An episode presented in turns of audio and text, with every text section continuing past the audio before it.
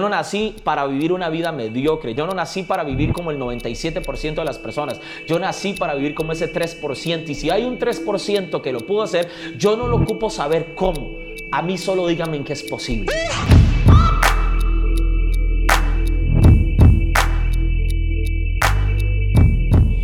Familia 3%, ya era hora, ya teníamos que tener una entrevista 3% con un invitado espectacular de nueva cuenta, teníamos un ratito sin hacerlas. Y yo ni siquiera me puedo creer lo que logramos en este momento, la entrevista del día de hoy solamente me hace sentirme muy orgulloso de este proyecto, me hace sentirme muy orgulloso de lo que hemos estado haciendo, porque de verdad que este es uno de los invitados estelares, un invitado mediático, uno de los invitados más grandes, y no me atrevería a decir el más grande que hemos tenido hasta el momento, y estoy muy contento de que eso pueda suceder. Déjame te platico un poquito de contexto para que entiendas el calibre de persona que vamos a tener el día de hoy. Y es que hace solo unos años atrás, pues esta persona era una persona común y promedio, como mucha gente cuando vamos iniciando nuestro camino del emprendimiento, pero lo único que no era común y promedio eran sus sueños, sus deseos de poder salir adelante. Y sobre todo, ya platicando un poco con él, las ganas de sacar adelante a su familia, las ganas de proveer a su familia, de construir ese muro financiero, de proveerles de las mejores experiencias y de un estilo de vida que literalmente no es para las personas del 97% porque ni siquiera se lo pueden imaginar. ¿Cómo le hace una persona teniendo sueños tan grandes y vehículos tan cortos para poder llegar ahí? Pues nuestro invitado hace algunos años dio una oportunidad al emprendimiento, Posteriormente le dieron una oportunidad al mundo de las inversiones y preciso este mundo de las inversiones fue el que transformó su vida de manera dramática, fue el que lo hizo dar saltos cuánticos en todos los aspectos financiero, mental. Y yo te puedo decir que no solamente son los muchos, muchos, muchos miles de dólares que produce diario, semanal, mensual, anualmente, que se pudo cambiar a vivir a Miami, una zona espectacular, que se pudo comprar al contado dos coches, dos camionetas de super mega lujo y que tiene un estilo de vida impresionante porque va de país en país inspirando, impactando a las personas. No solamente es eso, lo que yo te puedo decir de nuestro invitado de esta noche es que es un verdadero servidor, es un líder que sirve, es un líder que inspira y es un líder que impacta y transformó una historia completamente común y promedio a una gran vida, a una vida extraordinaria. Así que mi bro, Bienvenidísimo. Muchas gracias por estar acá de este lado. No, siempre un placer. Aquí siempre ah, he visto ya los, los, podcasts del 3% y yo decía, wow, un día tengo que estar. Y lo habíamos hablado, ¿verdad? Definitivo, sí. Y creo que ya se nos dio la hora, se nos dio la hora. Ya era hora. Y además también cuando, cuando poníamos en redes sociales eh, cajas de preguntas de qué invitados quieren, quieren tener, o sea, tú eras el más mencionado, pero por muchísimo, así ah, que... qué lindos. Me da muchísimo gusto tenerte No, para mí es todo un honor, para mí es todo un honor estar acá con vos, compartiendo con toda la gente que siempre se conecta y pues esperamos poder sumar mucho valor y, compartir, pasarla bien, eso es lo más importante. Definitivamente así va a ser. Así que bueno, el 100% de las personas que nos están viendo y escuchando en este momento, obviamente ya saben quién eres, obviamente se conectan a tus clases eh, día con día, eh, ven tu estilo de vida, te han escuchado y han sido inspirados por ti en algún evento, en algún Zoom, etcétera. Eh, y muchas veces la gente llega a conocer la gloria, pero hoy vamos a conocer la historia, que es algo todavía muchísimo más interesante a mi parecer, porque muchas personas cuando ven a alguien súper exitoso como tú y que está viviendo la vida de sus sueños, pues no se dan cuenta de todo lo que tuvo que pasar y del contexto que también tuvo que vencer para poder llegar hasta acá. Así que me encantaría, comenzando por el origen, que nos platicaras, pues antes de ser Jonathan Núñez, antes de ser el super trader, antes de ser el super chairman también, antes de ser ese, ese mega líder y ese guía espiritual también para muchas personas, pues cuál era tu realidad, eh, cómo naciste, naciste en una familia clase económica alta, baja, tenías problemas económicos o tenías buena estabilidad financiera con tu familia, etcétera, etcétera. Bueno, mi historia, a veces como vos decís, la gente quiere los resultados y creen que ha sido fácil, ¿verdad? A veces yo me conecto en una clase, ay, no se pierde una sesión o lo que sea, y alguien dice, ah, es que como para usted le sobra el dinero, pero la gente no entiende que yo no empecé así. Claro. O sea, por ejemplo, cuando nosotros empezamos, primero yo nací en un barrio humilde en Costa Rica, se llamaba, este, de los barrios del sur, ahí, Calle Fallas se llamaba, este, con solo el nombre, ¿verdad? No está muy motivador. era Calle Fallas, ¿verdad? Y todo el mundo falla, pero empezamos ahí Mis papás puedo considerar que siempre han sido eh, papás muy emprendedores y siempre le pusieron muchas ganas. Eh, yo fui a la escuela pública, o sea, yo no fui a un colegio privado. Vamos, la primera parte fui a pura escuela pública. En el proceso mis papás emprendían y le empezaron a meter ganas y pues les empezó a ir mejor. Entonces pude entrar a un colegio privado, un colegio norteamericano en Costa Rica y pues ahí ya estábamos un poquito bien, pero no fue siempre así. Claro. O sea, yo vengo de una familia que empezó creciendo poco a poco, a poco, a poco. Luego vinieron etapas un poquito complicadas donde tal vez nos hicieron retroceder un poquito como familia. Ya luego yo me independicé. Y cuando yo me independizo es, es curioso, ¿verdad? Tal vez eh, la, la gente no entiende de que tal vez uno no tiene dinero, son los papás. Claro. ¿verdad? Y cuando sales de la casa ya no tienes nada, no tienes nada, es a, a- a suplir tus, tus necesidades desde cero, ¿verdad? Cuando estás en casa aportas algo, si es que aportas, pero siempre hay comida. Claro. Siempre hay luz, ¿verdad? Siempre hay agua, siempre están los servicios. Cuando sales a la de tu casa, ok. Es cuando sí, aprecias tenerlos. por supuesto, porque dices, ahora si yo no compro comida no hay, Exacto, ¿verdad? claro, sí. Si no pago los, los servicios públicos, no hay servicios en mi casa. Entonces fue como un golpe porque cuando salgo no puedo mantener el estilo de vida que vivía como hijo. Claro. Entonces ahí pues me tocó como empezar a, a- a lidiar. Yo empecé prácticamente, nunca he trabajado para nadie. Desde ¿Te- que... te- ¿Terminaste una- unos estudios universitarios? No, para nada. O sea, yo soy, yo fui el peor estudiante del colegio. O sea, yo era el peor, era un desastre. me intentaron, bueno, me suspendieron todas las veces posibles. Llegamos al punto donde me querían expulsar. Pero si me expulsaban, era el segundo colegio que me expulsaban. Si me expulsaban, ya ningún otro me iba a aceptar. Entonces mis papás no iban a permitir que me expulsaran. Claro, sí. Entonces, porque cuando los papás pagan en un colegio sienten que tienen cierta autoridad. En la pública no, en la pública te, te, te largas y te sí, largas, claro. ¿verdad? Entonces, y me hicieron, me hicieron, lo hicieron muy polite, muy bonito. Me hicieron, le solicitamos el traslado. Ok, ok. que me trasladaran a otro colegio y al final... Era una expulsión. Era, era o una sea, expulsión maquillada. Solo estaban deshaciendo de ti. E- Eso era todo lo que querían, que yo me fuera. Al final de cuentas, ni siquiera me trasladé, porque mis papás no querían que me trasladara. Entonces, no, yo nunca fui un buen estudiante, no terminé el colegio, yo abandoné, bueno, aquí se le conoce como creo que la, prepara- la prepa o la secundaria, ¿verdad? de bachillerato, sí. Exactamente, yo lo abandoné, yo no saqué el bachillerato, Ok. ni siquiera lo saqué. Yo lo abandoné y lo abandoné para trabajar en un emprendimiento con mi papá en una empresa de eh, diseño publicitario. O sea, al mismo tiempo, tú, eh, por el contexto de tu familia, de que habían sido emprendedores, también cuando tú decidiste parar los estudios, pues no hubo como una eh, pelea. O sea, Sí, no, no, no hubo una resistencia. Mi mamá no quería tanto, pero mi papá, la verdad que no, no tuvo una resistencia. Pues él me dijo, pues es, es tu decisión y yo creo que emprender es el camino. Eso sí me lo dijo desde el día uno.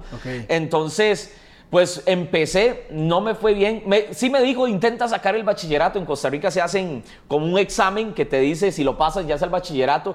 Honestamente, los hice a distancia, que había la opción en el Ministerio de Educación de Costa Rica que puedas hacerlos como a distancia. Y me puse a hacerlos a distancia. Y era un domingo tres y otro domingo, otro, otro domingo tres. Los primeros tres los hice y los pasé. Ajá. Los segundos tres, había un concierto de Don Omar. Ok. Había un concierto de Don Omar, honestamente, Daddy Yankee, todo el mundo, eh, como a cuatro horas de mi país, justo en las fechas de los exámenes. Y pues las prioridades. Y pues las prioridades, Don Omar y Daddy Yankee, había que ir a verlos y no, y no los hice. Y nunca los hice. Entonces no fue como que me quedé, sino que nunca los hice. ¿Me, enti- Ok. me entiendes? Entonces ya empecé a emprender. Eh, intenté ir a la universidad porque me daban el- la oportunidad de que cursara como la mitad de la carrera mientras sacaba el bachillerato. Ok. Eh, entré a administración de empresas un, un cuatrimestre y no, no lo logré. Yo me sentía en una cárcel. Yo decía, Dios mío, yo no sé cómo hacen todos estos seres humanos para estar aquí. O sea, yo no podía. Y recuerdo que el profesor de, de- de finanzas eh, estaba enseñándonos cómo utilizar la tarjeta de crédito y para salir adelante. Y cuando salgo de la clase, que era su última clase, recuerdo que terminamos la clase y yo, lo- yo voy para el parqueo y lo veo él caminando a tomar el autobús. Wow. Yo decía, no Sí, hay claro, congruencia. no hay O sea. ¿cómo yo voy a pasar aquí cuatro años de mi vida para terminar saliendo en autobús? Están locos. Entonces la abandoné. Entonces luego mi papá me dijo, ¿por qué no estudias algo que te apasione, que vaya con tu personalidad y que te ayude en el negocio que teníamos en el momento? Entonces digo, voy a estudiar diseño publicitario. Ok. Y matriculé con una amiga, diseño publicitario, me metí, empecé a darle, me metí en el primer, en el primer cuatrimestre, empecé y pues honestamente nunca fui bueno para estudiar. Ajá. Y me obstinaba a estudiar y practicar. Y yo iba a clases y no, me- no me aburría, pero pasaba más en el celular o ponía un partido de fútbol de fondo o música. Entonces, pero bueno.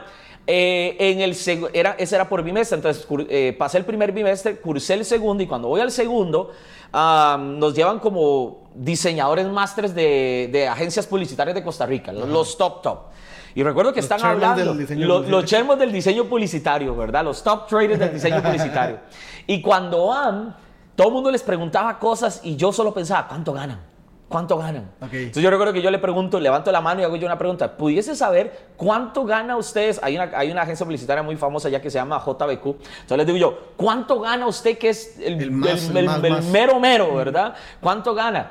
Y todo el mundo me vuelve a ver así como raro, como, como esa pregunta tan, tan, tan fuera de contexto. Y yo, yo quiero saber.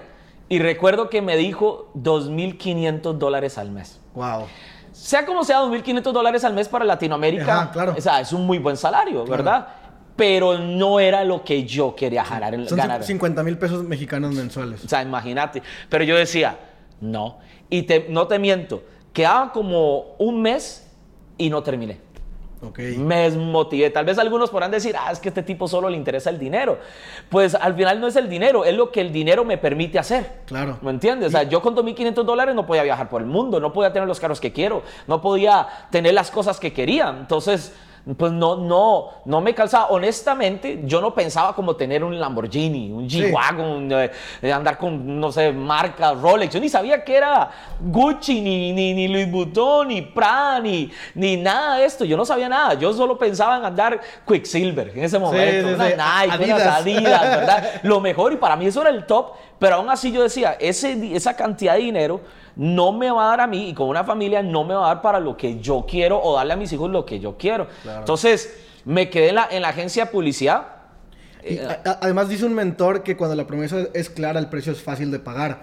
Y yo creo que, me, me imagino, ¿verdad? Porque yo no estuve en ese momento, Ajá. pero tú al ver que el que más se esforzaba, el que era la autoridad número uno, el más crack de todos los cracks, ese es su tope de ingresos, pues es como si uno no es tan crack como él, solamente le puede ir de ahí para abajo. Exacto. No, y lo peor es eso. Y yo decía, y saber que me quedan cuatro a seis años de, en esta aula estudiando. Claro. Para ganar eso, pagaba más por, por cuatrimestre que lo que iba a ganar por mes siendo un top. Claro. Entonces yo decía, no, no, no, eso es Ahora, creo que también que uno de los problemas principales es cuando las personas no tienen un contexto, que yo creo que tú sí tuviste contexto también eh, proveído por tus papás. Porque alguien que dice, ok, el tope son 2.500 dólares al mes, que está estudiando la misma carrera, dice, pues se chingó, ni modo, ese es el tope Sí, y, sí, y sí. ni modo. Pero tú dijiste, no, yo no quiero ese tope, porque yo sé que hay topes más grandes, yo sé que se puede hacer Ajá, 10 mil, ajá. 20 mil, 50 mil. Correcto, y eso era porque mis papás siempre me lo metieron en la cabeza con el emprendimiento. O sea, yo conocía gente que ganaba mucho dinero. O sea, yo antes, honestamente, el, el- el primer offline que yo tuve, recuerdo que el primer offline fue en otra red, fue una persona que yo vi en Facebook haciendo publicidad y yo le pregunté. Yo le dije, quiero saber cuánto gana usted. Ajá. Eso fue lo primero que La- le pregunté. La misma pregunta que le Sí. preguntaste. Y él me dijo, él me dijo, 10 mil dólares al mes. Y yo le dije, demuéstremelo y yo hago lo que usted está haciendo. Y me envió por Facebook Messenger, me envió una foto de un cheque por 10 mil eh, dólares, que eran como 5 millones de algo de colones costarricenses. Ajá. Y yo dije, dígame dónde y a qué hora lo veo. Y al otro día lo estaba, estaba reunido con él y me estaba firmando. Ok. O sea, yo, yo, yo, yo dije, wow, o sea, ganar 10 mil dólares, es, para mí eso era, o sea, era el sueño de, de- de cualquier niño. Entonces yo fue como eso, como tuve en emprende- eh, eh, eh, estuve como emprendiendo, sí, nunca me fue bien. Yo decía que yo tenía el toque de mías al revés. Ok. Sí, porque o sea, yo tenía como el toque de Belcebú o algo así, porque todo lo que tocaba lo quemaba, todo lo que tocaba lo quebraba, todas las empresas las dañé, las quebré, todas fracasaron y fue un proceso muy difícil para llegar a- hasta donde estoy hoy. Y Vos me preguntaste ahora que cómo empecé, no, yo empecé esto requebrado. Wow. Ahora, en- eh, de hecho eso me, lleva- me llevaba a mi siguiente pregunta. Yo te, te iba a preguntar qué llegó primero de tu vida, eh, network marketing o trading. Me queda claro que fue network marketing. Ajá, sí. ¿A, a qué, a qué edad fue esto? Uf, ya me hizo sentir viejo. no recuerdo, honestamente no recuerdo. Yo creo que puede ser como 25 años por ahí. Incluso el network marketing llegó por mi papá. Ok. Porque mi papá siempre ha sido como, ¿qué hacemos? ¿Qué hacemos? ¿Qué hacemos? ¿Cómo salimos adelante? Se nos cayó este negocio, se quebró este negocio, ¿qué hacemos? Entonces él empezó a investigar y recuerdo que leyó un libro de Kiyosaki y escuchó las redes de mercadeo y luego compró el libro, creo que es de Kiyosaki, sí, el negocio del siglo XXI, y se lo leyó. Y recuerdo que estábamos en la playa y nos reunió a todos y nos dijo, vamos a hacer esto. No. Y fue mi papá el que nos dijo a nosotros, vamos a hacer network marketing. Sin estar el afiliado a nada. Nada. Y se empezó a investigar mm, eh, empresas, redes, proyectos, empezó a hablar con todo. Mi papá es así, em, habló con 50 mil personas y escogimos, él escogió una primera y ahí fue donde empezamos todos. Entonces, el network marketing llegó primero a mí. Honestamente, nunca me gustó mucho. ¿Fue productos? De productos. Eh, sí, todo, todo fue de productos. Eh, de servicios yo solo he hecho dos. Y, pero todas las anteriores han sido 100% de productos. Pero así fue como entré, fue, fue primero eso. Ahora, cuando empiezas a leer todo esto, descubres que hay negocios inteligentes o formas inteligentes de hacer dinero. Entonces yo empecé como a investigar y yo creo que todo lo hemos hecho en algún momento, ¿verdad? Poner en YouTube cómo ganar dinero por internet, ¿verdad? yo lo hice y me aparecieron 50 mil cosas, pero me aparecía mucho de trading. Entonces, incluso sin estar aquí en la academia, yo empecé a investigar un poquito de trading antes de. Incluso cuando a mí me presentaron IM, yo ya tenía no conocimiento de trading, pero sabía más o menos cómo funcionaba. Incluso me pareció súper económico porque los cursos que yo había visto anteriormente eran 5 mil euros. 5 mil dólares, 8 mil dólares. Entonces, pero sí, todo fue empezando, todo empezó con, con, con network marketing. ¿Tú, ¿Tú, ya habías analizado entonces eh, o, o, te habías adentrado un poco al mundo del trading? Y cuando, y cuando tú ya deseabas, o sea, bueno, no sabías nada, pero deseabas poder eh, eh, crecer estabilidad y empezar a hacer dinero a través de las inversiones. Entonces, cuando te presentan IM, tú, eh, creo que fue para ti una muy buena oportunidad porque dijiste, yo estaba dispuesto a, a, gastar y invertir más para aprender trading. Y esto es 200, 300 dólares, pues es algo bueno, ¿no? Sí, honestamente, sí y no. Porque resulta que en esa investigación de que el trading, okay. um, aperté una cuenta en un broker de binarias, de pura casualidad binarias, okay. para que es como en la vida, ¿verdad? De binarias. Y me hicieron depositar 5 mil dólares. Ok. Del asesor del, del broker. Y deposité eso y me dijo que me iba a dar alertas. Pero fue curioso porque yo agarraba la aplicacióncita en el celular y yo no sabía nada. Yo decía, mira, solo es comprar y vender. Yo decía, qué curioso. Y empecé a Jay, yo creo que esto va para arriba. Ta, ta. En una semana había duplicado la cuenta. Okay. Yo decía, nací para esto, bro. Yo, o sea, soy, soy trader nato. Ahora sí que me forré, ¿verdad? Y a la siguiente semana lo perdí todo. Okay. Y yo dije, eso es una estafa. Eso no sirve, ladrones, estafadores. O sea, y, y, me acuerdo que el broker patrocinaba la Juventus. Okay. Entonces yo decía, no, pues tiene que ser algo muy serio. Patrocina la Juve. Y la Juve tenía el logo en las camisas. Sí, yo decía, sí. wow. Pero bueno, entonces me decepcioné totalmente. Fue curioso porque la primera persona que a mí me presentó el negocio fue Jason Brown. Oh, ah, wow. Wow, pues eso 750. Es, exactamente, fue, fue así. Yo tengo un amigo en Costa Rica que lo tenía en Facebook y él posteaba que estaba ganando dinero en automático. Ajá.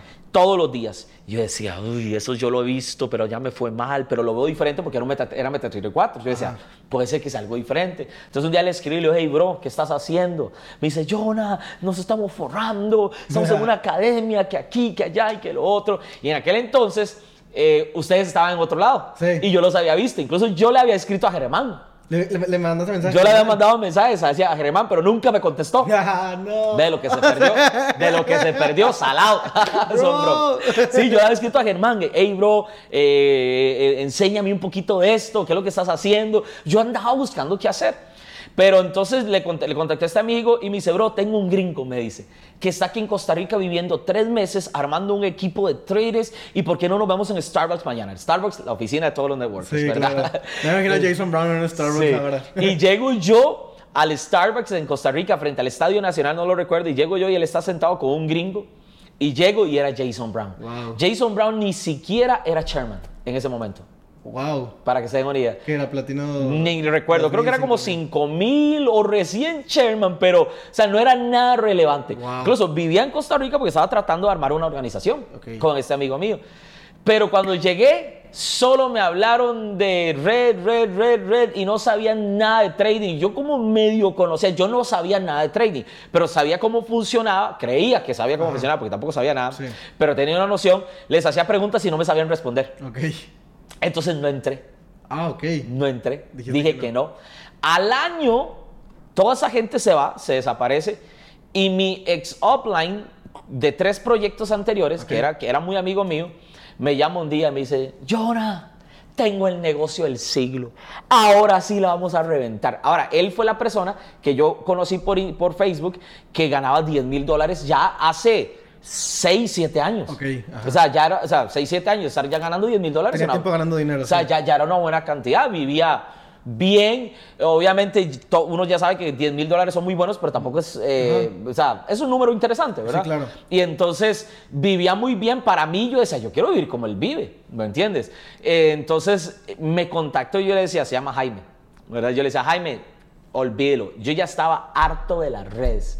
Yo no quiero saber nada con ninguna red de mercadeo. En ninguna tuve éxito. En todas perdí dinero y en todas embarqué a toda mi familia y amigos. Ok. Entonces nadie creía en mí ya. Sí, claro. decía, no, Jonathan es otro estafador, Ajá. otra.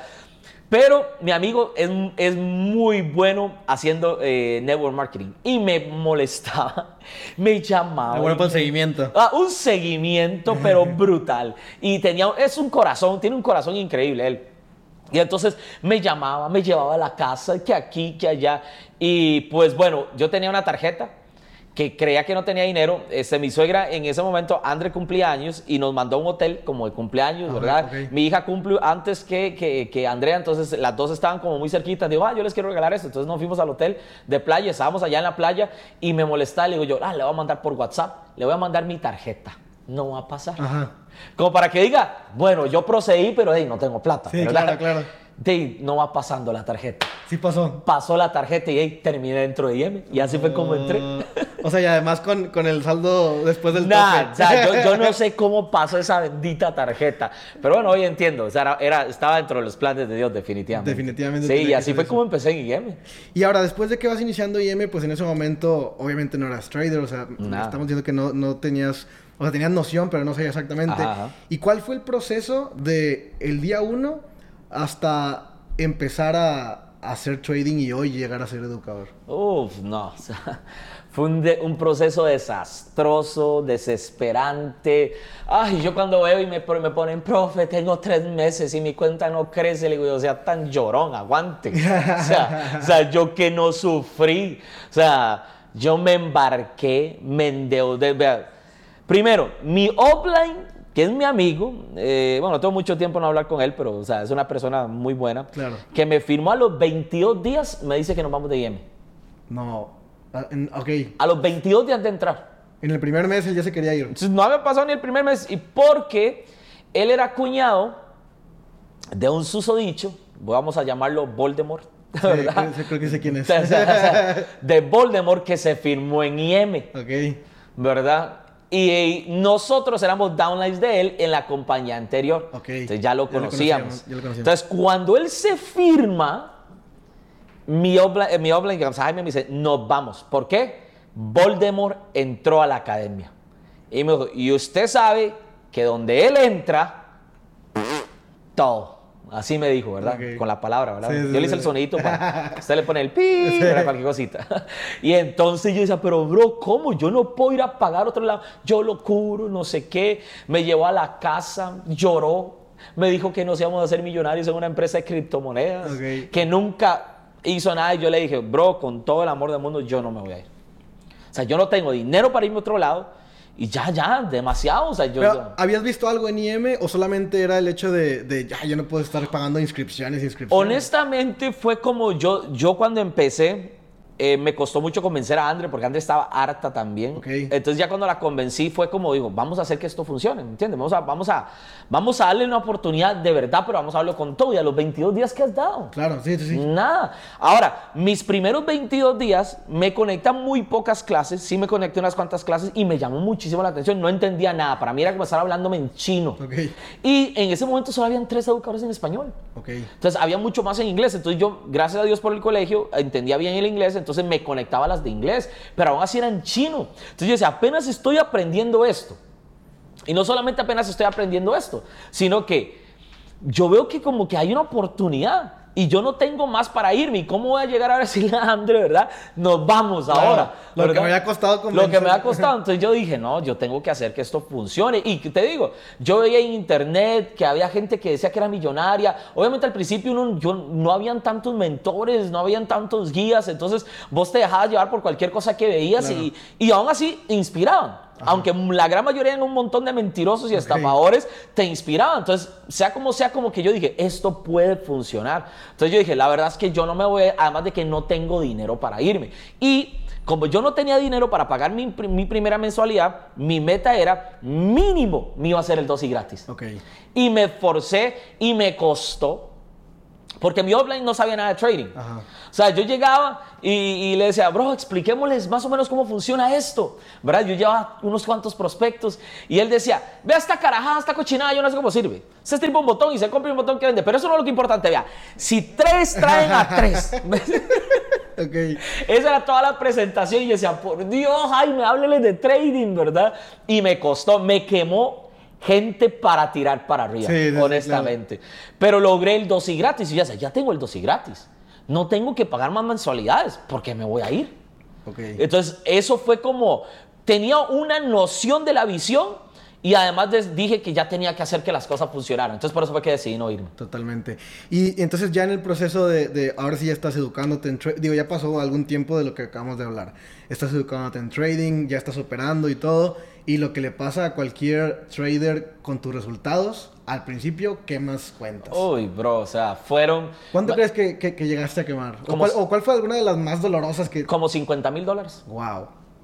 Así como lo escuchan, pedí préstamos para fondear cuentas. O sea, por eso eh, yo tengo una clase que se llama, creo que son como las 15 lecciones que traden, algo así, y uno de esos puntos es no pida plata prestada. No pienso. O sea, wow. Yo empecé, primero imagínate que yo pasé cuatro meses sin saber ni conocer a nadie de la academia. Yo no estaba, mis primeros cuatro meses yo ni siquiera estuve en un chat de WhatsApp, Telegram, Facebook, nada. O sea, yo pasé cuatro meses solo, no te pegaron al fuego. solo, nada. Mi offline se fue. ok. Y yo no estaba en nada. Entonces a los cuatro meses me escribe y ahora esos cuatro meses los dediqué a estudiar. En ese momento en la academia existía algo, no sé si ustedes escucharon, que se llamaba los automáticos. Eh, es- escuché desde fuera. Sí. Bueno, cuando yo empecé, mi amigo me metió por los automáticos. Yo era que depositabas un dinero, se hacía dinero solo y listo. Ajá. Pues yo entré en el final.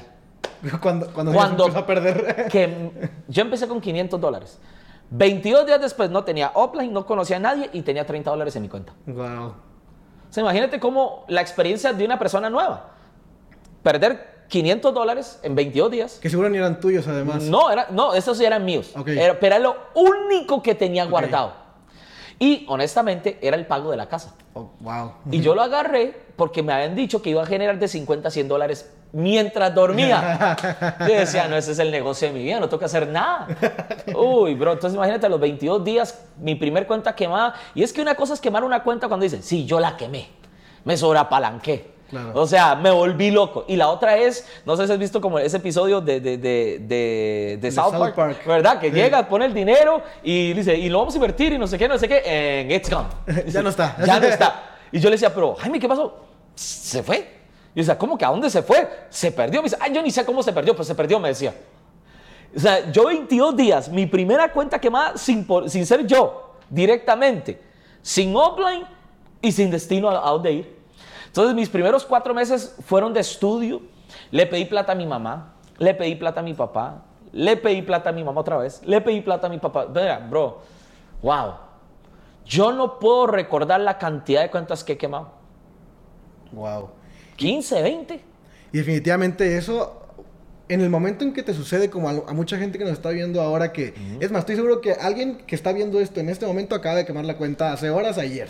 ¿no? Sí, más de uno está diciendo, "Ah, voy bien. Exactamente. Voy bien. De hecho, es justo lo que iba a decir, porque eh, dice, piensa llegar a ser rico, que cada fracaso de derrota temporal trae consigo una semilla equivalente de éxito. Ajá. Entonces, definitivamente, cuando nosotros cuando tenemos un, un, un tropiezo, una cuenta quemada, pues sentimos que se, se nos acaba el mundo, o sea, nos Es sentimos horrible. abrumados, nos sentimos una gran losa que no podemos cargar, porque definitivamente es un problema que en ese momento nos sobrepasa y es un problema que es más grande que nosotros mismos y sentimos que el, que el mundo se termina.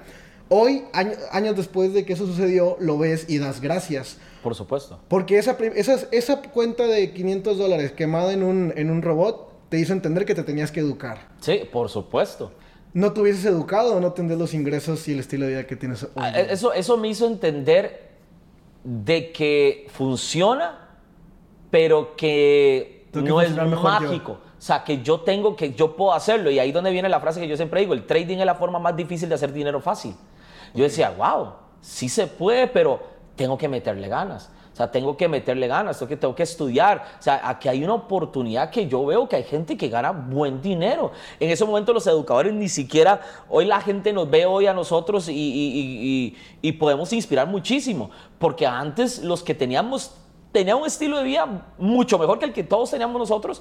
Pero no era ni siquiera como el que tenemos hoy actualmente, Sí, hoy sí, sí. nosotros. Me Y aún así eso inspiraba. Entonces fue como yo dije, "Ay, esto funciona, el que no funciona soy yo. Totalmente. O sea, yo, yo, yo logré, fue un proceso mucho, yo tuve que luchar mucho conmigo mismo, la verdad. Y sobre todo, yo a veces veo que la gente todavía renuncia, que toda la gente se desanima, y, y- y es, y es normal, somos humanos, pero con tanta in- inspiración, con tanta motivación, con tanta guía que les damos hoy a los estudiantes, yo a veces yo digo, wow, si yo hubiera tenido un profe Jonathan, Sí, y lo digo por echarme flores, y lo digo, si yo hubiera tenido un Jonathan regañándome todos los días, si tenía un Jan Víctor, un Carlos, o sea, una Silvia, toda esta gente que me está guiando, yo creo que mi proceso hubiese sido mil veces más fácil, hubiera perdido menos dinero y Claro. hubiese sido más rápido. Que, que es la razón al, a la fin- al final de cuentas de que también yo hago, hago el podcast exactamente por la misma razón.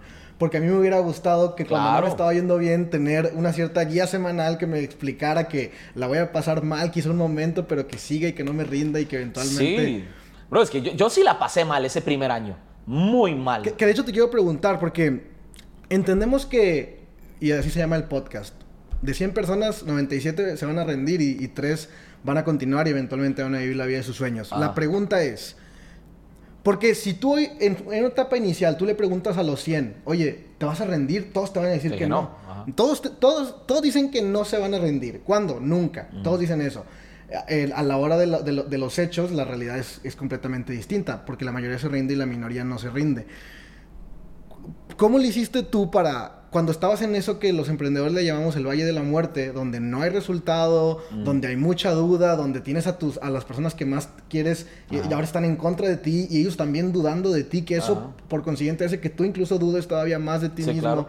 Cuando empiezas a perder credibilidad sobre la industria, sobre el trading, Sí. sobre muchísimas otras cosas, cuando empiezas a perder como toda esa credibilidad, no tienes resultados, tienes gente eh, eh, haciendo hating o no necesariamente apoyándote. ¿Qué es lo que hace que un Jonathan Núñez diga voy a seguir y eventualmente esto va a resultar y cualquier otro nombre ya se rindió? Si, si son exactamente las mismas circunstancias, las mismas adversidades, los mismos problemas. Es más, hay personas que se rinden en una mejor situación que la que tú tienes en este mil momento. veces. Esos son los que les receto chupón a cada rato. Totalmente. Ah, biberón, ¿verdad? Le dirían ustedes. Biberón, biberón. chupón puede sonar diferente. en Costa Rica le decimos chupón. es el biberón. tres cosas, porque siempre me preguntan esas, esos. Yo ya las sé. Tres cosas. Hambre, un porqué y visión. Esas son las tres cosas que a mí me hicieron sostenerme. Yo recuerdo que cuando leí Piensa y hágase rico, dice, ¿cuál, cuál es, el- qué, qué- qué es lo que dice que el punto de partida de todo qué es? Es el deseo. El deseo.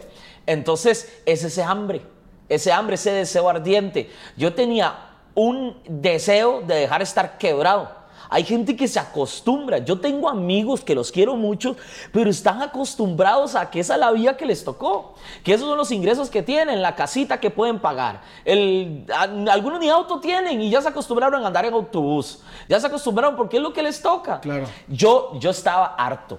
Yo estaba harto. Yo tenía, o sea, yo, yo no estaba para nada conforme. Yo tenía un deseo tan ardiente de ser rico. Es la verdad. O sea, yo, yo quería ser rico. Claro. Entonces, yo decía, si esta madre funciona, ¿Por qué no para mí? ¿Por qué le funciona a aquel gringo y por qué no me funciona a mí? Claro. Uno de los profesores era mexicano y yo decía, ¿qué tiene aquel mexicano que no tenga yo? O sea, si aquel mexicano puede, ¿por qué un costarricense este tico, por qué no lo puede hacer? Entonces yo tenía ese hambre que yo decía, ay, yo lo voy a lograr, yo voy a ser rico. No sabía cómo. Y yo decía, si trading es trading, yo hacía, bueno, ayer te contaba ahora que hacía e-commerce antes. Sí, sí, o sea, sí, de todo, yo le entraba a lo que sea. Yo decía, en cualquiera la pego. Yo escucho, a veces escucho a la gente que dice, ay, haz lo que te apasiona. Gran Cardone lo dice muy, muy claro. Dice, esa es una de las mentiras más grandes que puede existir. Totalmente. Haz solamente lo que te apasiona y nunca trabajarás ningún día más en tu vida. Sí, puede ser cierto, pero no vas a ser rico. No siempre. Claro. Uy, a mí me apasiona el fútbol.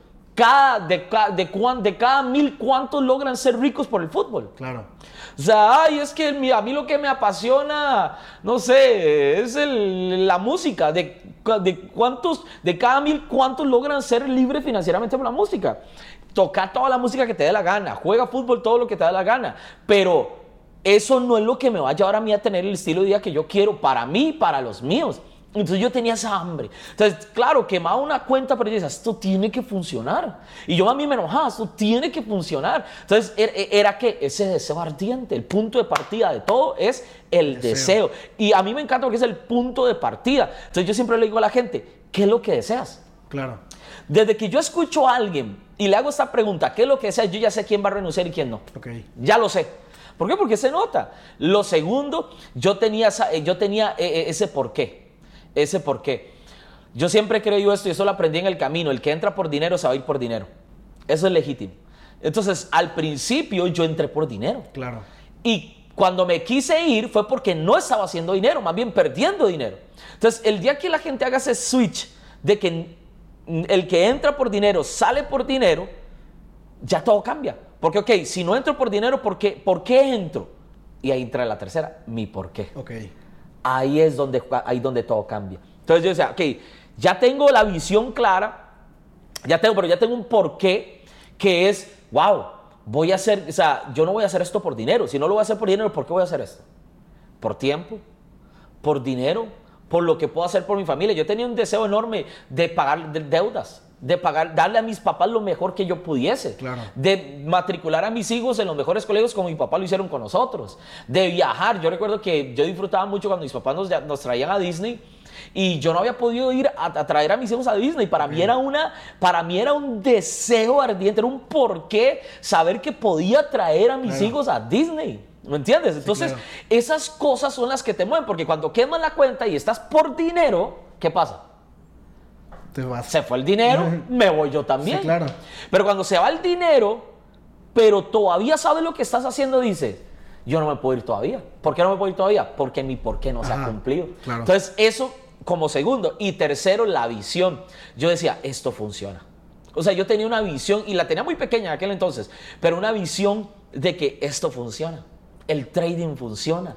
De que aquí puedo hacer dinero. Y yo veía gente ganar 10 mil. ¿Y, y era como una corazonada o era que veías las historias de rockstars ya triunfando? O- Honestamente, eh, eh, era, era la inspiración de los demás. O sea, yo la visión la compré porque yo veía, una de las cosas que a mí me marcó fue una vez que Christopher Terry fue a Costa Rica y llevó a un edu- educador que, que- que es un amigo mío hoy, gracias a Dios, y, y- y fue mi primer mentor en trading en la academia, se llama Chris Derrick, Ok. ¿verdad?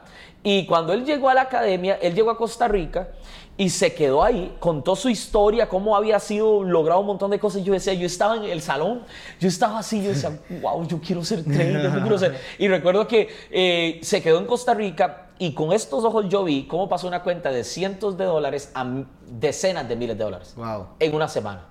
Y yo dije, Es posible. es posible. Es posible. Yo dije, eso es todo lo que yo...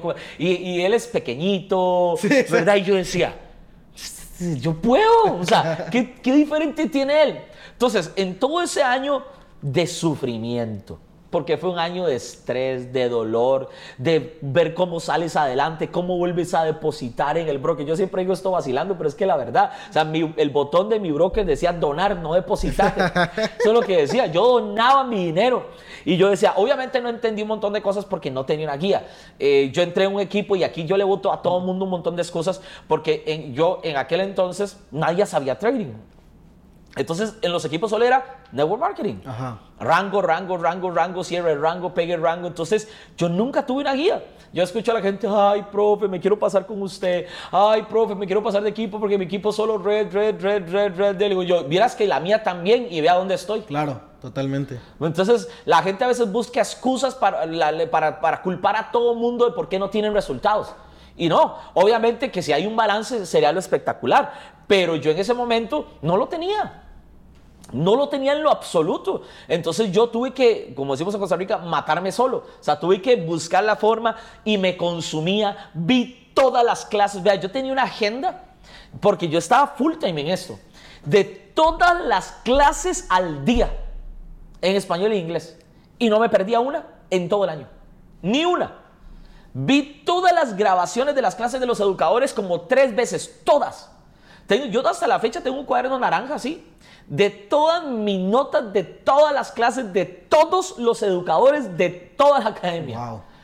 Porque yo tenía hambre. Yo, decía, yo tenía esta hambre. Yo decía, yo necesito, yo estoy harto. Yo recuerdo que cuando eh, un momento de la vida este, yo trabajaba para, para mi papá y me tuvo que despedir porque ya no me podía pagar. Okay. Entonces yo tenía un auto, tenía un BMW, un BMW X5, tuve que devolverlo a la agencia y salí con un Nissan. Tuve que salir de una, de una casa amplia, en un, en un, muy buen barrio, y salirme a vivir un apartamento de 70 metros cuadrados. Los muebles que tenía los, eran los usados de mis papás. Okay. Yo no pude cambiar el colchón de mi cama como por tres años seguidos. Yo tengo una foto en Instagram y todo, donde enseño esa, esa historia porque, o sea, yo, para mí fue un retroceso de estilo de vida tan grande que a mí me daba asco. O sea, yo me, yo me daba, o sea, yo estaba tan incómodo, yo, o sea, yo tengo que ver, entonces esa hambre, tengo que salir, tengo que salir, tengo que salir, tengo que salir, fue, lo, fue parte de, luego de, de, de eso, yo tenía verdaderamente ese por qué, o sea, pero ¿por qué quiero salir? Porque quiero andar eh, como, un anuncio de Gucci, desde la cabeza hasta el boxer Gucci, medias Gucci, faja Gucci, todo, a mí no me importaba eso. Al principio, antes de la gente me decía, Jonathan, pero porque usted no anda nada? Yo era, yo era todo eh, Nike, Adidas, Payless Shoes, ¿verdad? que este, eh, lo top, bro. Yo recuerdo el primer blazer que yo me compré fue en Zara. Y yo recuerdo que gasté como 70 dólares en ese blazer. Y yo me sentí comprando un blazer como, como en Dolce Gabbana. Yo decía, por Dios, ¿cómo estoy gastando 70 dólares en un blazer? O sea, yo, eh, eso era el tope del tope del tope del tope para mí en aquel momento. Entonces, eh, la gente me vacilaba y yo le decía, yo a mis hijos, vea, esta se llama Dolce, ese es Gucci y ese es Louis Vuitton, les decía yo. Porque yo tenía por qué diferentes. Claro, sí, ¿Me entiendes? Sí. Ahora ya todo, luego todo pasó y, bro, yo tuve la oportunidad. Es más, solo este año he venido, he traído a todos mis hijos cuatro veces a Disney, solo en un año. Lo he visto. Solo en un año. Y la primera vez me llevé a todos, mis papás, mis hermanos, mis sobrinos, mis suegros, éramos 16. Totalmente. Y a todos les pagué absolutamente todo. Entonces, cuatro años después, yo veo que qué fue lo que perduró, el amor a hacer dinero o el porqué que yo tenía. Totalmente. Mi porqué se terminó cumpliendo. Y ese porqué fue lo que me hizo que no abandonara la carrera. Porque además, además de eso, o sea, el hecho de uno estar perdiendo 50 mil dólares, si a uno se le hace caro un blazer de 70 dólares, luego dice, ah, yo he perdido 50 mil, eh, es algo que, que, termina abrumándote. Ajá. Pero a final de cuentas, yo siempre lo veo de la siguiente manera. Cuando conecto los puntos hacia atrás, si hoy me está yendo mal, o cuánto estoy endeudado, o cuánto estoy perdiendo en mi aventura, yo te pregunto a ti hoy, 50, ¿valió la pena perder 50 mil dólares para todo lo que tienes el día de hoy? Bro, yo no tengo ni una sola deuda. Totalmente. Pagué todo lo que debía y todo lo que tengo, todo lo he pagado cash. Totalmente. Y, Nada. Y, y, además creciendo cada vez más. Y cada vez creciendo más. Porque hay otra cosa, y, y, esto quiero hacerlo a título personal, expresarte realmente toda mi admiración y todo mi respeto. Yo me identifico mucho contigo en una parte fundamental que muchas veces es subestimada, pero que yo también lo uso como estandarte de vida, que es la ética de trabajo. Ajá. Y yo personalmente, que, que yo me conecto a tus clases todas las mañanas, o sea, yo te he visto hacer cosas que la verdad no cualquier persona hace. O sea, uh -huh. te he visto poner vuelos en horas incómodas para uh -huh. no dejar de dar la clase. Totalmente. Te he visto estar en una certificación con el líder más increíble del planeta y no dejas de dar la clase. Uh -huh. Es más, hasta te yo, yo siento que, eh, pues ya en, hablando de, de Latinoamérica o, o, del trading habla hispana, estás muy posicionado. Eres de los top, si no es que el más top, al menos en, en, en habla hispana así es. Y siento que ese hambre de lo cual tú hablas y esa ética de trabajo, empezaste a dar clases en inglés. Y es como, ¿por qué tienes que hacerlo si, si ya es, o sea, ya acá soy el papi de papis, ya acá soy el número uno en Go Live, ya- Sí. entonces como, pues, eso aparte yo te lo admiro mucho, porque al final de Gracias. cuentas es como, bueno, si sé inglés, pues voy a aportar mi valor en inglés. Correcto. Porque hay gente que está allá, que no habla español, que también puede beneficiarse de lo que hoy yo tengo para compartir. Totalmente. Yo creo que es que ayer lo hablábamos un poco, ¿verdad? En la noche que estábamos ahí compartiendo y era que yo siento que la gente se acostumbra muy fácil o se conforma muy fácil. Yo creo mucho en el termostato financiero. Ok. Y, y hay gente que te eleva el termostato financiero a otros niveles. Yo creo que di- dice, dice el dicho, ¿verdad? Si sos el que más gana, si sos el más grande del, del- del- del grupo en el que estás, estás en, la- en el grupo incorrecto. Y, y yo me he procurado salirme de los grupos donde soy el más grande para no ser nadie. Y no se siente bonito, ¿verdad? Porque vos decís, eh, todos los líderes, todos lidiamos con el ego en algún momento, Claro. todos. Que soy el papi de papis, que, que yo sé que me piden las fotos, que en todo lado que va y sale un estudiante, que una foto, que aquí, que sos el aeropuerto ahorita. en el aeropuerto, que profe, que te amo, que aquí. Entonces uno puede llegar a algún momento a decir, nada, yo soy el papi del flow, ¿verdad? ¿Me Sí, entiendes? pero uno puede quedarse ahí, pero uno tiene que exponer. Si uno quiere crecer más, yo creo que eso es lo más dañino que alguien puede hacer. Cuando ya ganan un platino 5 mil, un Sherman 10 y ya. Se sienten los papis, las mamis, Claro. ya no trabajan igual, viven para aparentar, comprarse marcas, eh, jugar de que tienen el estilo de vida y 5 mil es nada. 10 mil es nada. Sí, si Más, qué tan rápido se Bro, bro, o sea, miras que ya. e- Esto va del termo, de la parte del termostato financiero. Porque si yo. Eh, para ver cómo lo digo que no suene tan pedante. No pasa nada. ¿verdad? Pero vamos, por ejemplo, si yo un día, un mes, mis ingresos bajan de seis figuras por mes, bro, Sí, yo me siento que estoy pero fracasando y quebrado. totalmente. Así. Obviamente. Que eso para otra persona es el mejor mes de toda su vida. Te estoy diciendo que yo antes pensaba que ganarme 10 mil dólares era, pero usted ya es el papi de papis con 10 mil dólares. sí. Y ahora yo digo, si yo bajo mis ingresos de 6 figuras para abajo, wow, yo me siento que estoy, pero en números rojos. así, así, totalmente. así es como yo lo veo.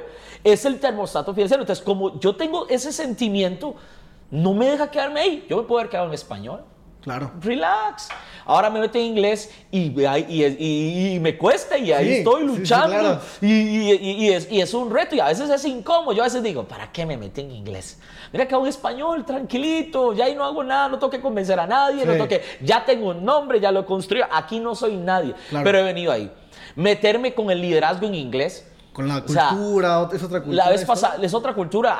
Ahora que estaba en Orlando, tuvimos una cena y estaba sentado con David Imoniti. Eh, este Chairman 250, a Jalen, Jalen Gosling. ¿verdad? Estaba ahí con él. Chairman 250. A la par, este, Honey Morgan, Chairman 50 con 21, 21, 22 años. Eh, el- todo- toda la gente que ganaba en esa mesa, todos ganaban más de 100 mil dólares para arriba. Uno de cuarto millón de dólares para arriba. El otro de un millón de dólares para arriba. Wow. Entonces, no eres nadie. ¿Me entiendes? No Sí, claro. Y te retan. Luego, antes de venir a, ahorita a Guadalajara, que venimos de Guadalajara hoy, ¿verdad? Y estamos aquí en Monterrey, sí. que andamos en una gira. Vengo de la casa de Christopher Terry En Vegas. en Vegas, ver su casa que está construyendo, que es una casa que yo nunca en mi vida había estado en una casa tan lujosa, tan grande, llegar a su casa y, y- y parecer como Hot Wheels, ¿verdad? Sí, o sea, los carros son como Hot Wheels, así, y ah, este, ah, este, ah, no, y mira, y saca el celular, tengo este, y tengo este, y tengo este, uy, mira, y este también lo tengo, esto. Yo digo, habla de carros como yo hablo de tenis. O sea, o sea, yo decía, ah, yo tengo no sé cuántas Jordan, tantas Balenciaga. Así habla él de, autos, carros. De autos de millones de dólares en Wow. algunos. ¿Me entiendes? Wow. Entonces, cuando tú te rodeas con esta gente, vos llegas y te sientas y dices, ¿qué logrado? claro.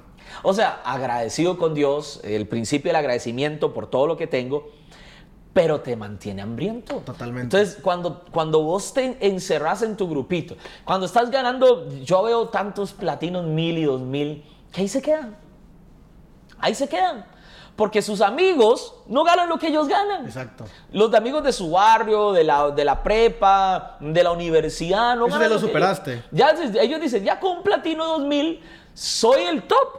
Entonces, cuando está en esa situación, se, se- se- se- se les va el hambre. Sí, claro. Entonces, imagínate, es como, eh, no sé, digamos, vos cocinas. Eh, no. No, yo, no, yo tampoco cocino. bueno, sí, pero no, no da bien. No, no, pero, bueno, pero, pero el, el caso es de que, por ejemplo, como André, que a veces yo le digo, uy, quiero que haga esto y esto, y cuando empieza a cocinar, dice, de no va a comer, no, ¿por qué? De, de tanto cocinar se me quitó el hambre. cuando hay mucha comida, el hambre se te va. Claro. ¿Entiendes? Porque tienes el plato enfrente o, por ejemplo, puede ser que te guste, no sé, Subway.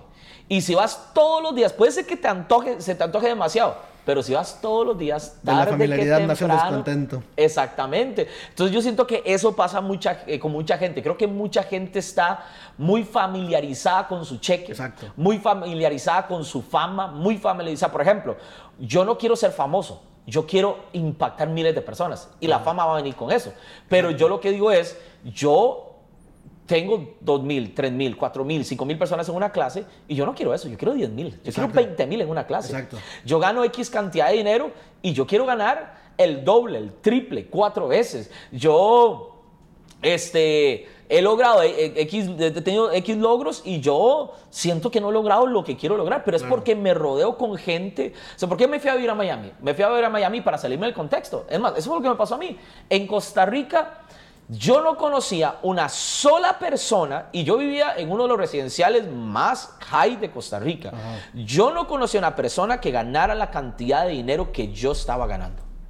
Eso inmediatamente es una señal de peligro. Sí, entonces yo recuerdo que eh, ustedes los conocen, Johnny y Julian, que son Sí. amigos. Johnny y Julian me decían, papi, es que usted se cree el rey de Costa Rica. ya". me decía, ¿cómo se siente aquí en Miami? Yo le decía, como un loser, quebradititico. O sea, jamás. Y, me, y, y- y él me decía, pero en Costa Rica ese es el top. Me dice, ya estás en el techo. Me dice, del techo solo se puede ir para abajo, me dijo. Ok, wow. Y eso me caló, ¿sabes? Esa frase del techo solo se puede ir para abajo.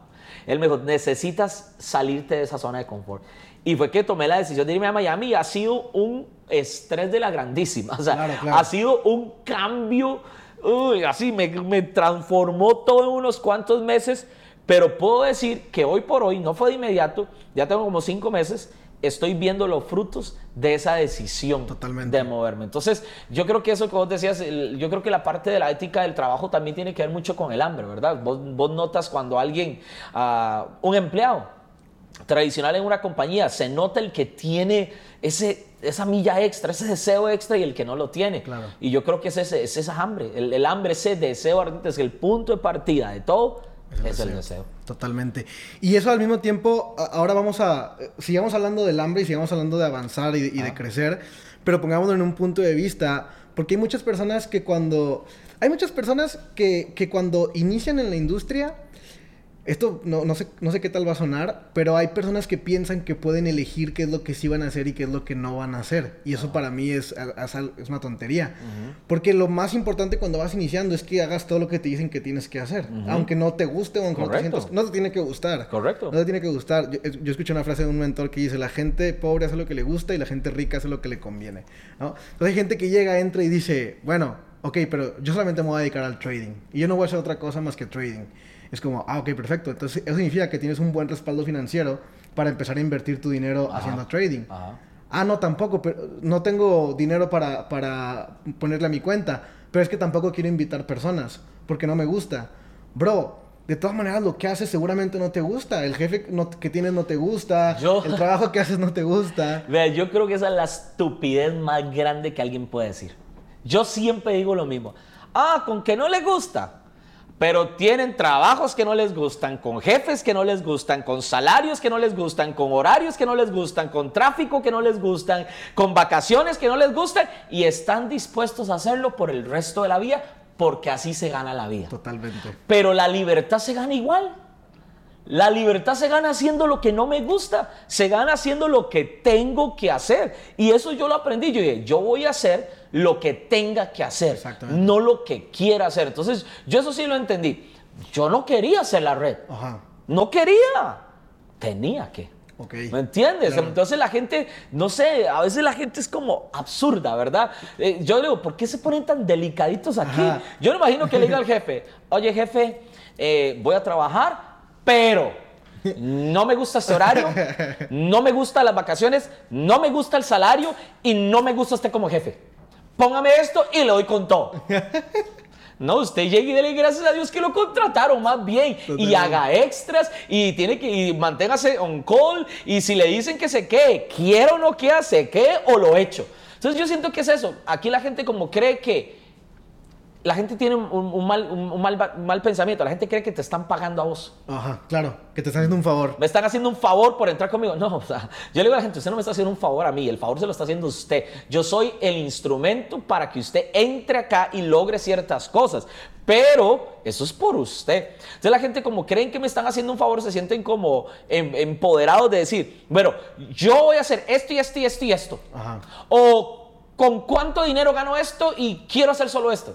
Yo digo, ¿quieres hacer eso? Perfecto. Pero por otro lado, yo en mi lista digo, no dura ni un mes. Totalmente. Listo. Ya este no voy a perder mi tiempo porque no dura ni un mes. Cambia gente que le dice a uno, dígame qué tengo que hacer y yo lo hago. Exactamente. Ta, ta, ta. Uy, es que no me gusta. Bro, ¿tienes esto? No. ¿Tienes, bla? Yo hago lo mismo. No tienes capital, necesitas capitalizarte. Totalmente. ¿Cuál es la, ma- la forma más fácil de, capital- de capitalizarte? Haz de la red. Sí, porque luego, o sea, no se trata de que te capitalices en otra cosa que no tenga nada que ver con esto.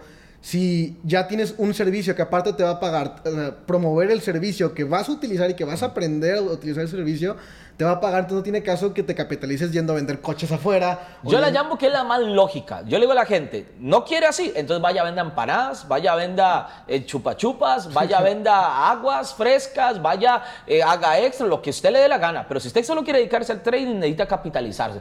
Yo ahora le digo, ¿cuál es la más inteligente? Mantenerte en la misma que estás haciendo. ¿Para qué voy a desenfocarme? Porque me quita tiempo. Ahora mejor me enfoco capitalizándome con lo mismo y siempre les digo, y te va a quedar más y residual. Porque si vas a ir a vender, tienes que salir a vender siempre. Aquí armas un buen equipo y lo mantienes, lo cuidas, lo proteges, lo duplicas.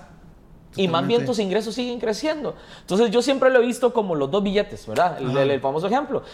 Tengo dos billetes de 100 dólares en la calle, no voy a ponerme delicado. Ay, no, voy a escoger solo uno. Sí. ¿Quién va a hacer eso? O sea, yo agarro los dos y gracias Señor, ¿verdad? Y vámonos. Y no pregunte quién era, usted solo siga caminando. Totalmente. Pero es lo mismo. Ah, no, pero aquí quieren solo un billetito. O quieren la esquinita del billetito. O sea, yo digo, están tan Quieren elegir. O sea, un, un día yo escuché justamente de un trader que también este, es eh, educador en la academia, que dice, el plan perfecto para poder hacerte un buen trader es, número uno, entender que al principio vas a quemar dinero, vas a quemar cuentas, vas a perder dinero. o en el peor de los... o Ese es el peor. Pero por lo menos no vas a ganar. O por lo menos no vas a ganar, exactamente.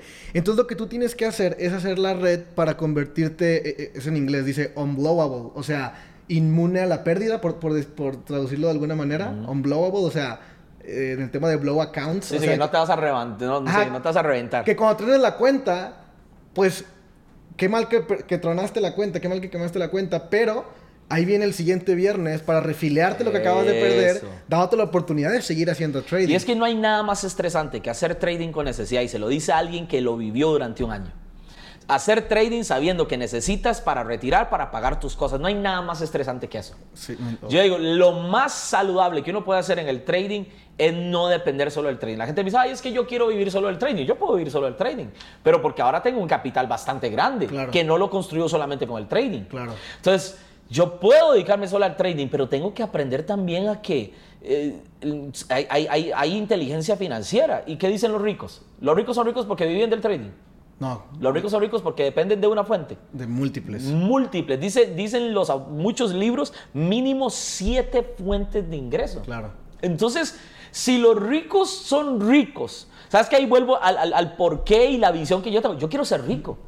El trading es uno de los vehículos que me ha ayudado a ser rico. Pero en el camino he desarrollado otros vehículos como el network marketing y Claro. otras cosas que me han ay- ayudado a aumentar la visión de que quiero ser rico. Entonces la gente tiene que entender que no hay nada más saludable para el trading que uno verdaderamente no depender solamente del trading. Claro, tener unas fuentes de ingreso que te ayuden a, no estresarte y a hacer en paz tu trading. Sí, 100%, 100%. Definitivamente. Bro, pues creo que esto ha sido de bastante valor, bastante aprendizaje. La gente no se equivocaba cuando ya te quería tener por acá. Definitivamente una de las entrevistas que más ha aportado valor en todo este podcast. Y aún así, siempre al final de, los episodios, yo me pongo a pensar en, en la persona y seguramente tú también te pones empático con esta situación. Pero nosotros hoy estamos eh, hablando de un contexto en el cual vivimos bien. O sea, un ingreso de seis cifras que obviamente estamos en eh, ni el 3% de todo lo que vamos a, lograr en nuestra vida. Correcto. Definitivamente. Pero hoy, pues, las deudas que teníamos ya no las tenemos. El, al menos yo ah, digo, a ti también te pasó no saber si vas a comer ese día, no saber si vas a tener para pagar la gasolina de ese día, no saber si vas a tener para pagar las colegiaturas de los, de los hijos ese día, ¿no? Y esos problemas ya no existen En, en, en, tu realidad, ¿no? Pero siempre que nos ponemos en, una, en un estado en el que somos benditos y, o bendecidos y, que y que tenemos mucha abundancia, siempre me pongo a pensar en el que va empezando en esa persona que es un Jorge Carrera hace seis años atrás, un Jonathan hace seis, cinco años atrás, que no está viviendo su mejor momento y que tiene deudas, que tiene detractores detrás de esa persona, que tiene dudas. Bienvenidos al club. totalmente. Y a mí me encantaría que mirando fijo a la cámara le dieras un mensaje a esa persona que es un mensaje de esperanza, porque yo considero que tú eres un, traficante de esperanza en este momento, ¿no? Es esperanza para esa persona que el día de hoy no está en donde quiere en el trading, para que, para que siga haciendo trading y eventualmente se vuelva un trader 6, 7, 8 cifras. O esa persona que hoy eh, quiere ser chairman, que hoy su negocio no está, que ha estado pagando reconsumo sin, sin resultado, pero el mensaje es esperanza para que siga haciendo el negocio y se vuelva chairman 6, 7 cifras. Ahorita dijiste algo que casi revelas el nombre de mi nuevo negocio. ¿Ah, sí? Sí, pero bueno, que dicha, porque ahorita, ahorita que dijiste eso yo dije, ok, quiere decir que sí me, me identifican con algo así. Está, está conectado. Bueno, Ah, yo lo único que puedo decirles a ustedes es, Jorge no tiene nada distinto. Yo no tengo nada distinto a usted. Nada en lo absoluto. Venimos desde abajo. Y si nosotros vinimos desde abajo, usted puede hacerlo también. Yo necesito que usted se vea hoy en el espejo y que verdaderamente usted empiece a creer en usted que usted hoy desarrolle un hambre tan grande, tan brutal, que como cuando uno tiene hambre en la noche, ¿verdad? Que se levanta con la monchis y usted dice, abre, la, abre la, la refri, usted dice lo que sea. Y usted se arma unos nachos, pero hasta con gelatina, les pone lo que sea, usted les echa, porque usted tiene un hambre, que usted tenga un hambre que cuando usted abra la puerta de su casa para salir a la calle, usted diga, me como el mundo entero. ¿Por qué? Porque yo merezco una vida extraordinaria. Yo no nací para vivir una vida mediocre, yo no viví yo no nací para vivir como el 97% de las personas. Yo nací para vivir como ese 3%. Y si hay un 3% que lo pudo hacer, yo no lo ocupo saber cómo. A mí solo díganme en qué es posible. Eso era todo lo que yo necesitaba. A mí nadie me tenía que decir cómo. Yo solo ocupaba que me dijeran que era posible. Y es posible. Es posible que usted pueda salir de sus deudas, es posible que usted pueda salir de su eh, fracaso, es posible que usted pueda salir de su, de su situación económica paupérrima que te tiene agobiado, ahogado, frustrado, hasta tal vez hasta con muchas veces ganas de desaparecer de este mundo, porque no vemos la luz. Pero usted tiene que entender que usted puede, de que usted es capaz de que no tenemos nada distinto.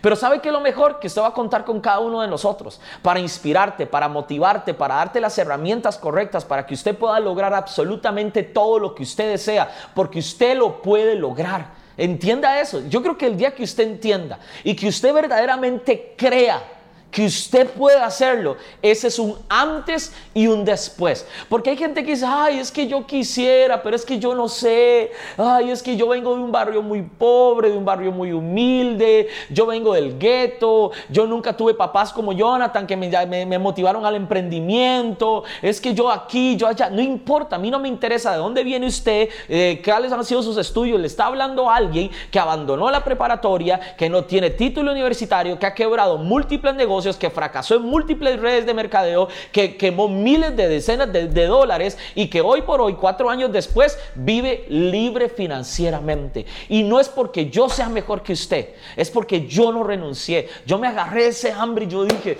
me lo, me lo logro porque lo logro, me como el mundo porque me como el mundo. Y, no, y ahora Jorge le decía, no hemos logrado ni el 3% de todo lo que queremos, pero vamos bien. Ya no estamos donde antes estábamos. Yo quiero que usted hoy haga un compromiso de decir, ¿sabe qué? Voy a dejar el, el biberón y voy a dejar de llorar. Voy a dejar de ser tan llorón. Voy a dejar de ser tan pusilánime. Voy a dejar de ser. Y voy a decir esta frase que yo sé que para México es un poquito fuerte, pero la voy a decir, se la voy a decir porque ya me dijo que lo dijera. Voy a dejar de ser tan maricón. o sea, deje de ser tan marica, dirían en Colombia, ¿verdad? Porque hay mucha gente internacional. Lo estoy hablando todos, ¿verdad? Para que vean cómo lo manejo. no, pero de verdad, deje de ser tan llorón. ¿Qué va a hacer usted en su casa? Ay, pobrecito, yo ya viene el reconsumo y no tengo para pagarlo. Otra cuenta que. ¿Y? ¿Y? ¿Vale la pena o no vale la pena seguir? Respondas eso. Renuncias hoy y ¿qué vas a hacer? Renuncias hoy y ¿qué carajos vas a hacer?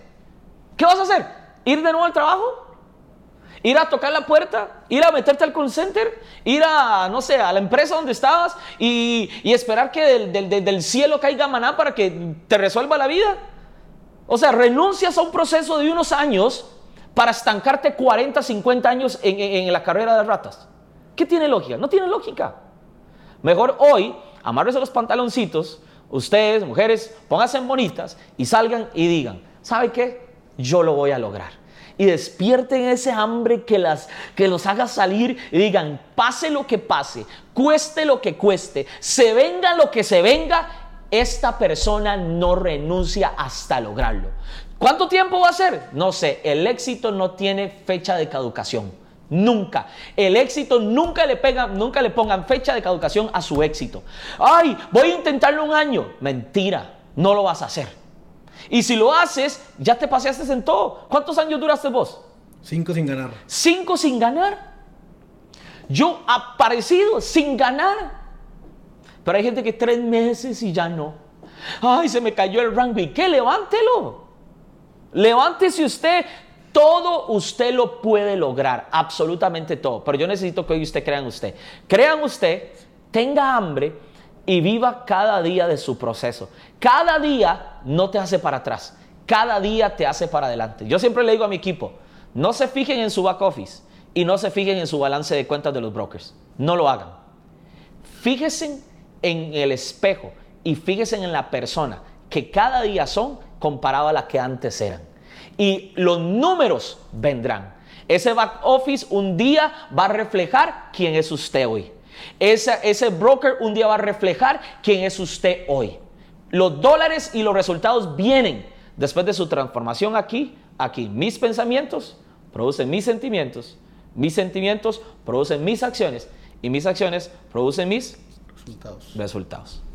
Wow, poderosísimo, poderosísimo el mensaje. Muchísimas gracias a Jonathan Núñez por estar acá, de verdad, uno de los invitados que tanto, tanto nos costó poder tenerlo con nosotros y definitivamente es una entrevista valiosísima, una entrevista con muchísimo valor. Así que muchísimas gracias, Jonah, de verdad, muchísimas gracias por estar acá, por aportarnos esa inyección de Un placer, bro. Un placer. let's go. Nos vemos una segunda entrevista. Te fijo. Un año, dos años, tres años, ¿dónde vamos a estar en ese momento, no? Pues la hacemos donde sea, pero la próxima, la próxima nosotros vamos a estar mejor. ¿Ustedes? Let's go, familia.